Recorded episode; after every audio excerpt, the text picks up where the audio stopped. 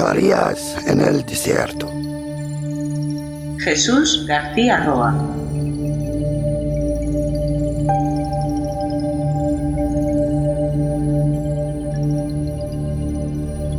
Hola, aquí estoy, de nuevo con otro episodio de Fechorías en el Desierto. Y esta vez eh, también va a ser distinto, especial. En esta ocasión será un programa dedicado a Jean-Michel Jarre, uno de los padres de la música electrónica. Voy a aprovechar una entrevista que tuve la suerte de poder hacerle hace ahora 20 años. Algunas, algunas de las cosas que me contó son vigentes y en cualquier caso mm, nos sirven, nos valen a los seguidores de este artista único.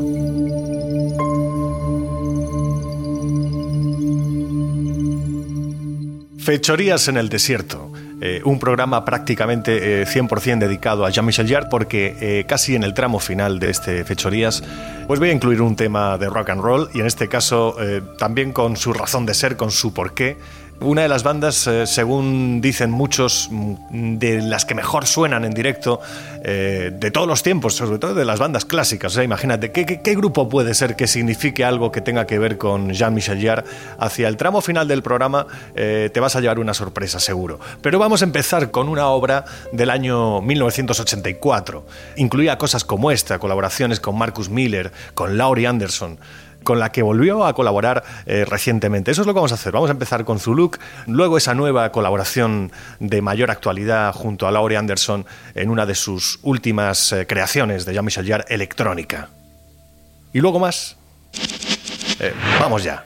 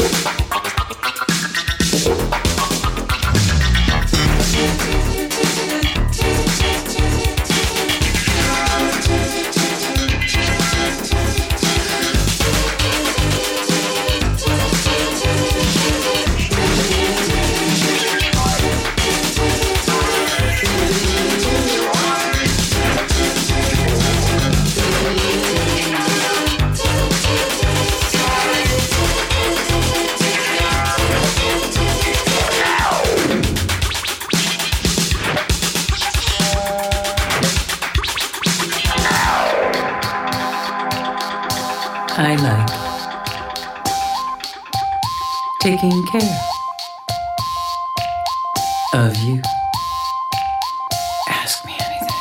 I like being close to you. Tell me what you want. Tell me what you want. Rely on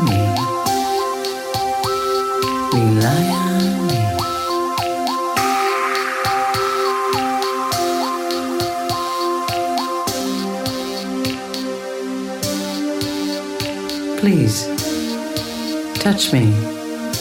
Please, don't touch me.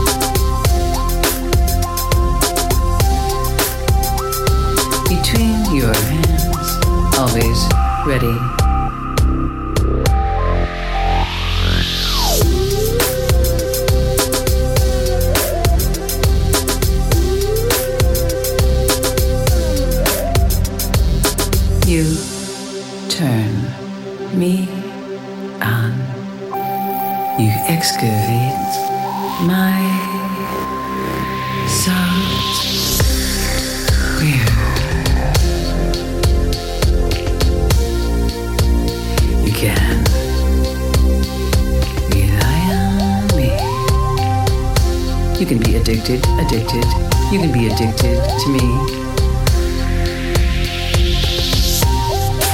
I know everything about you. You know nothing about me. Do not be scared. Do not underestimate me.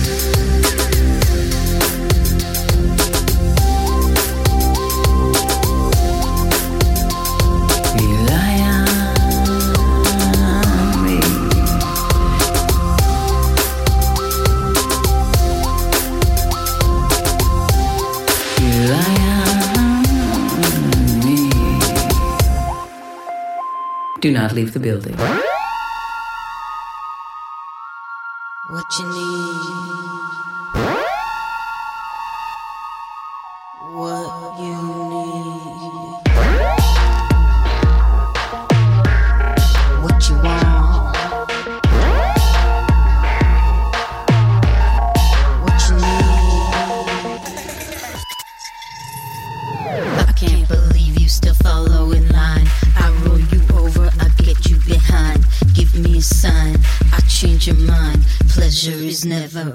Passionate crime.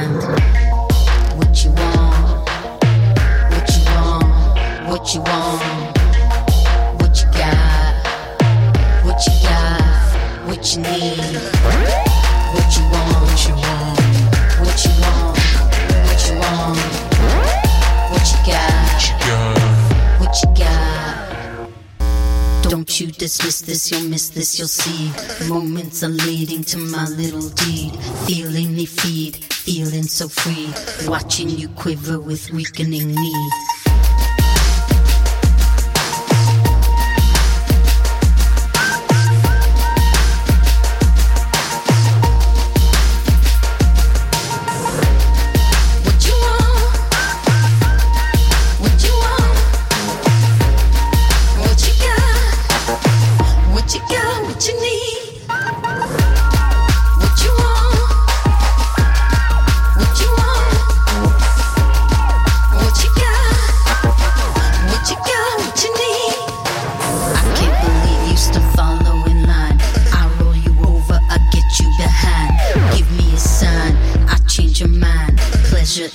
Never a passionate crime. Don't you dismiss this, you'll miss this, you'll see. Moments are leading to my little deed. Feeling me feed, feeling so free. Watching you quiver with weakening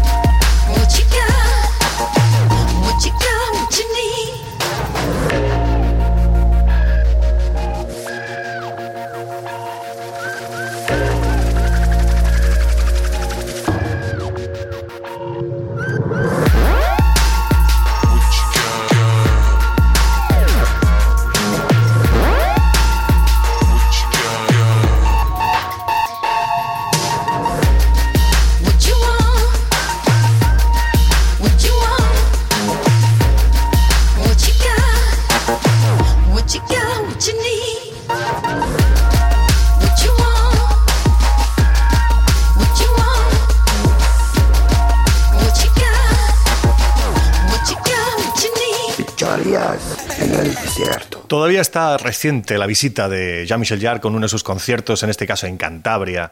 Feliz también porque el año pasado puso en escena electrónica. Esto lo hizo en el Sonar, en Barcelona. Y eh, electrónica ha incluido 30 colaboraciones con artistas de todo tipo. Muy diverso. Te hablaba antes de Laurie Anderson, pero bueno, Massive Attack, eh, Gary Newman, eh, Jeff Mills, Tangerine Dream o David Lynch.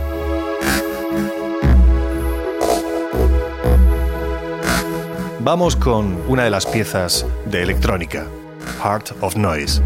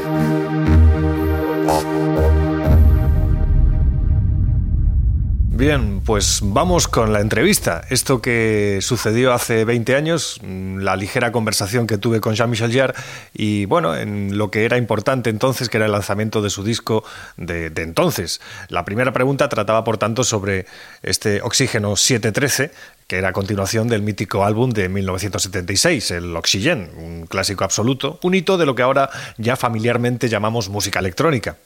Eh, el final de esta trilogía, Oxígeno, eh, Oxígeno 3, fue lanzado este mismo año, ahora en 2017. Así que eh, cosas que me contó entonces sobre la, que entonces también era muy llamativa continuación de Oxygen, son aún interesantes. Yes, I mean, Oxygen is a, is a real um, uh, continuation of the first uh, uh, Oxygen with the idea that um, oxygen is an ambiguous element because we need oxygen to live, but uh, as soon as we are starting to be in contact with oxygen, we are starting to die. And I would consider uh, uh, and um, and and also it's an interface to everything. And uh, I would say uh, also that oxygen is uh, is probably the only thing that we can uh, have free access for for all human beings have free access to to oxygen whoever we are, and uh, it's uh, it's still tax free. When I started uh, Oxygen 7 to 13, I was not aware that so many people would start to remix the first Oxygen recently, and also uh, that more and more people would uh, uh, say that at one stage they could have been influenced, as you know, by my work. And um, I one temptation would have been to produce Oxygen 7 to 13 more into a kind of uh, techno orientation. And uh, I think that would have been um, opportunist or, or, taking the trend of the year. Uh, and I think that to be authentic, I, I really wanted to to continue to get a, a, a, true continuation of the first one in terms of textures, layers, and concentrating more the, the, the composition of the new oxygen on uh, uh, evolution of textures, layers, and melodies than just emphasizing the, the beat. And uh, uh, for me, the, the techno link uh, is more the role vis-à-vis my music is more the role of the remixes than the original versions. So I I really consider this Oxygen 7 to 13 as a kind of uh, year and a half maybe process where uh, I'm going to release various singles for each single wave of, of, of remixes, maybe to end by uh, mid 98 with an entire remix version of Oxygen 7 to 13. El disco anterior a Oxygen 713 del que está hablando Jean-Michel Jarre en la entrevista, Chronology, había estado dedicado al científico Stephen Hawking. El anterior lanzamiento, Waiting for Cousteau, pues eh, es obvio. Eh, le ha dedicado un concierto a Arthur C. Clarke, del que también fue su amigo. Y, en este caso, Oxygen 713 también eh, tenía una dedicatoria especial a Pierre Schaeffer Pierre Schaeffer fue profesor de Jar en su escuela pionera, aquel grupo de investigación de músicas eh, electrónicas eh, modernas, de tan enorme trascendencia para la carrera de Jean-Michel Jarre. Yes, I, I, really wanted to dedicate this uh, album to uh, uh, probably the man who influenced me the most when I was a student. Uh, he he really uh, got with this idea that you can you could do music uh, dealing with sounds and not only with notes and, and codes and solfeggio and so on. And uh, for me, th this uh, Oxygen 7 to 13 being the continuation of my first album, I think it was pretty natural to uh, dedicate this record to Pierre Schaeffer, who is really the, the, the inventor of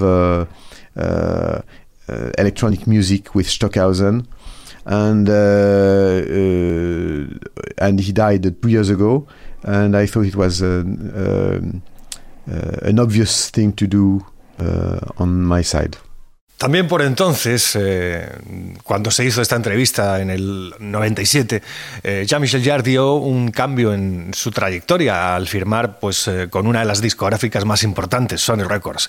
Esto eh, seguro que iba a significar cambios y experiencias nuevas en el futuro. Yes, I mean, it's, I'm, I'm very happy about uh, uh, my new record companies, Epic, Sony, uh, all, all around the world. It's it's a total new approach, more I would say more uh, more focused on, on the music and on the content of the of of of, of the of the concept I'm developing, and also also uh, it's a very good opportunity to relaunch all the back catalog, all the first albums in uh, uh, with and to freshen the the old versions. Uh, I'm just coming back from New York where uh, I did the mastering of the first uh, albums and um, with brand new technology very high quality and it's absolutely I'm very happy about it I mean it's absolutely amazing the difference there uh, between the, the, the first CDs and uh, what we'll have now uh, in from April 97 the first records are going to be released all over the world, and the difference are, uh, is uh, absolutely gigantic. There will be new tracks in these new releases. Uh, some of the new tracks will be on the compilation albums or, or um, live albums, but for uh, original albums like Oxygen Equinox, I um, in a sense, I refused to do any uh, bonus tracks because I think that uh, it's like uh, uh, adding a chapter to a book. I mean, when you are when you have something that exists by itself, I think it's a bit artificial just for marketing reasons to add uh, a new version. I, I, I, much prefer to concentrate the uh, the fact that it's a new it's a new Uh, for record company point of view, just because the quality has been uh, improved so much. Algo que hasta entonces era inusual, eh, muy extraño en Jean-Michel Jarre, eran sus actuaciones en locales eh, cerrados, pequeños, y porque sus conciertos eran multitudinarios, era lo, normal. Aún así, eh, entonces quiso hacer algo distinto, quiso comenzar una gira que le llevaba a recorrer buena parte de Europa. Esta forma de conciertos eh, sigue vigente, ahora incluso en estos momentos con su primer tour por Norteamérica. Está actuando por Canadá, Boston, Nueva York, Los Ángeles, eh, ahora mismo, en, mayo de 2017. Así que... Eh, también es interesante saber por qué ya entonces, hace ahora 20 años, dio este paso, el de actuar en auditorios bajo techo. Y, hay aquí también una pregunta que le hice eh, a propósito de por qué esa gira se iniciaba en, una ciudad donde eh, ya por aquel entonces eh, la extrema derecha de Jean-Marie Le Pen estaba muy fuerte y por ahí fue mi pregunta. Uh, I, I wanted to uh, do um, an indoor tour for quite a while uh, to be able to play some tracks in a way I couldn't play uh, outdoor, and also to conceive a visual scenography with techniques that I couldn't use also uh, outdoor. So it's going to be something different than the outdoor concerts, involving maybe more uh, animation or, or, or, video effects. Uh, and also uh, working on uh, um, the first analog synthesizers live on, on, on stage. So it's, it's going to be a, a, new experience, a new challenge for me. Uh, I'm not denying the outdoor concerts. I'm, I'm, I'm going to do other outdoor concerts in the in the future, but that is an, an experience in itself. Only a few people knows uh, Jean-Michel Jarre as uh, UNESCO World Ambassador. Toulon, it's uh, where the next tour starts, and it's uh, one of the French towns guided by uh, Frente Nacional. Uh, yes, I mean, few things. I may start uh, my tour in uh, in in a city who has a lot of problem called Toulon in south of France, and it's in, in a city that is held by the extreme right wing. So I think it could be quite a, a good symbol to start the, the world tour I mean, to uh, uh, perform there. Uh, I'm also, um, I mean, I consider that my role and my work with UNESCO uh, is a day-to-day work. I mean, the fact of doing the music I'm doing or the concerts I'm doing is also a way of um, uh, working on the idea of tolerance because music and concerts are made of uh, of of tolerance, and I think that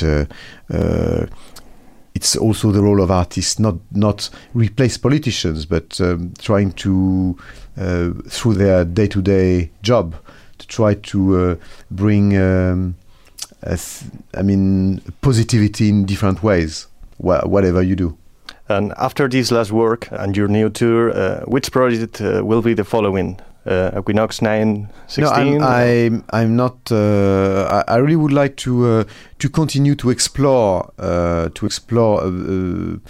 I would say. Um, um, the, to do music with analog synthesizers, I really consider I really consider the, these these instruments not as old instruments, but probably as Stradivarius of the future, as I, I like to call them. Uh, they and also uh, I, if I have done this kind of music than any other kind of music, is because of somebody like Pierre Schaeffer, we were just talking about, and also because of the fact that I like to approach music in a very organi- uh, organic and tactile way. I mean, dealing with uh, sounds like a painter or sculpture is dealing with clay or with uh, uh, with colors.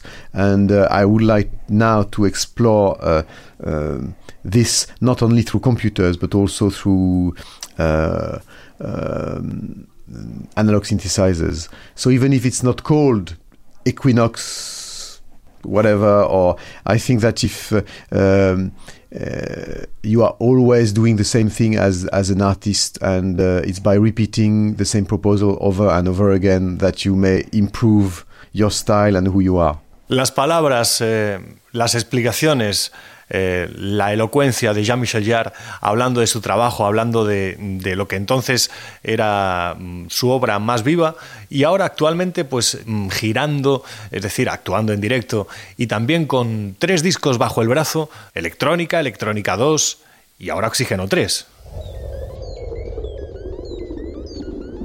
Fechorías en el desierto programa dedicado a Jean-Michel Jarre.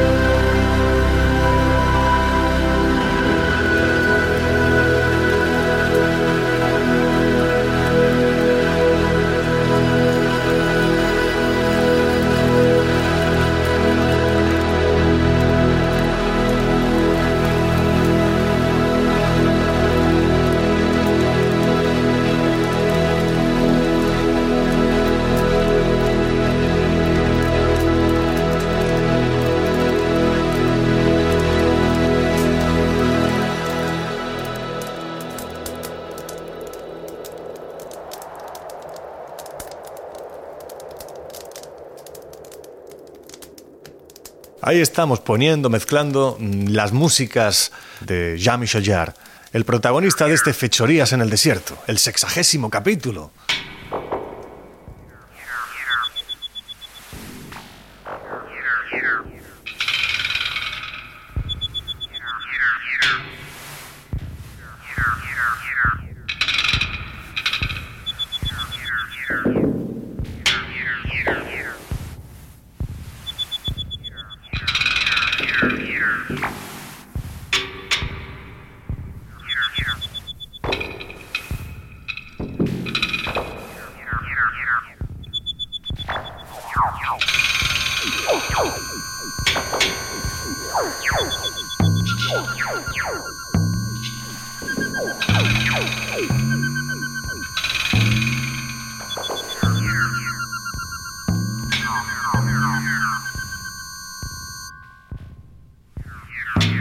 Y esto nos lleva a esa canción que en un principio te anunciaba eh, iba a ser diferente de todo el entorno musical que eh, es este programa.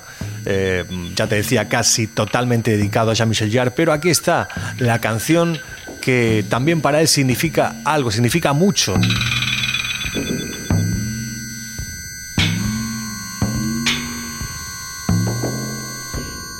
Hay más conexiones por las cuales Jean-Michel Jarre tenía esas ganas de colaborar con Pete Townsend. Pero entre otras está esta canción, la que es considerada el primer tema de la historia rock and roll que incluye un sintetizador y, y es una maravilla.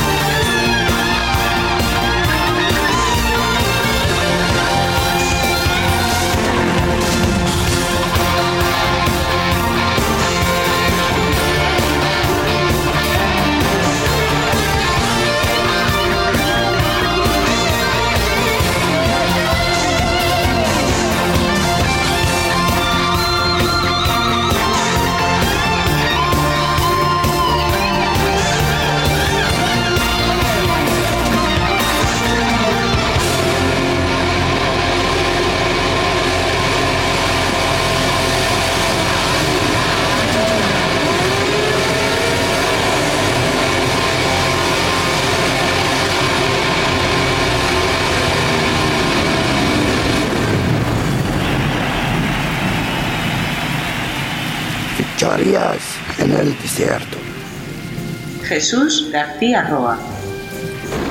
Curioso programa este, ¿no? Dedicado a Jean-Michel Jarre, el hijo de Maurice Jarre. Él, sí que sabía lo que es un desierto, ¿no? El compositor de Lawrence Arabia, tantas otras bandas sonoras maravillosas. Y acabamos. Más fechorías en el desierto en camino. Te espero.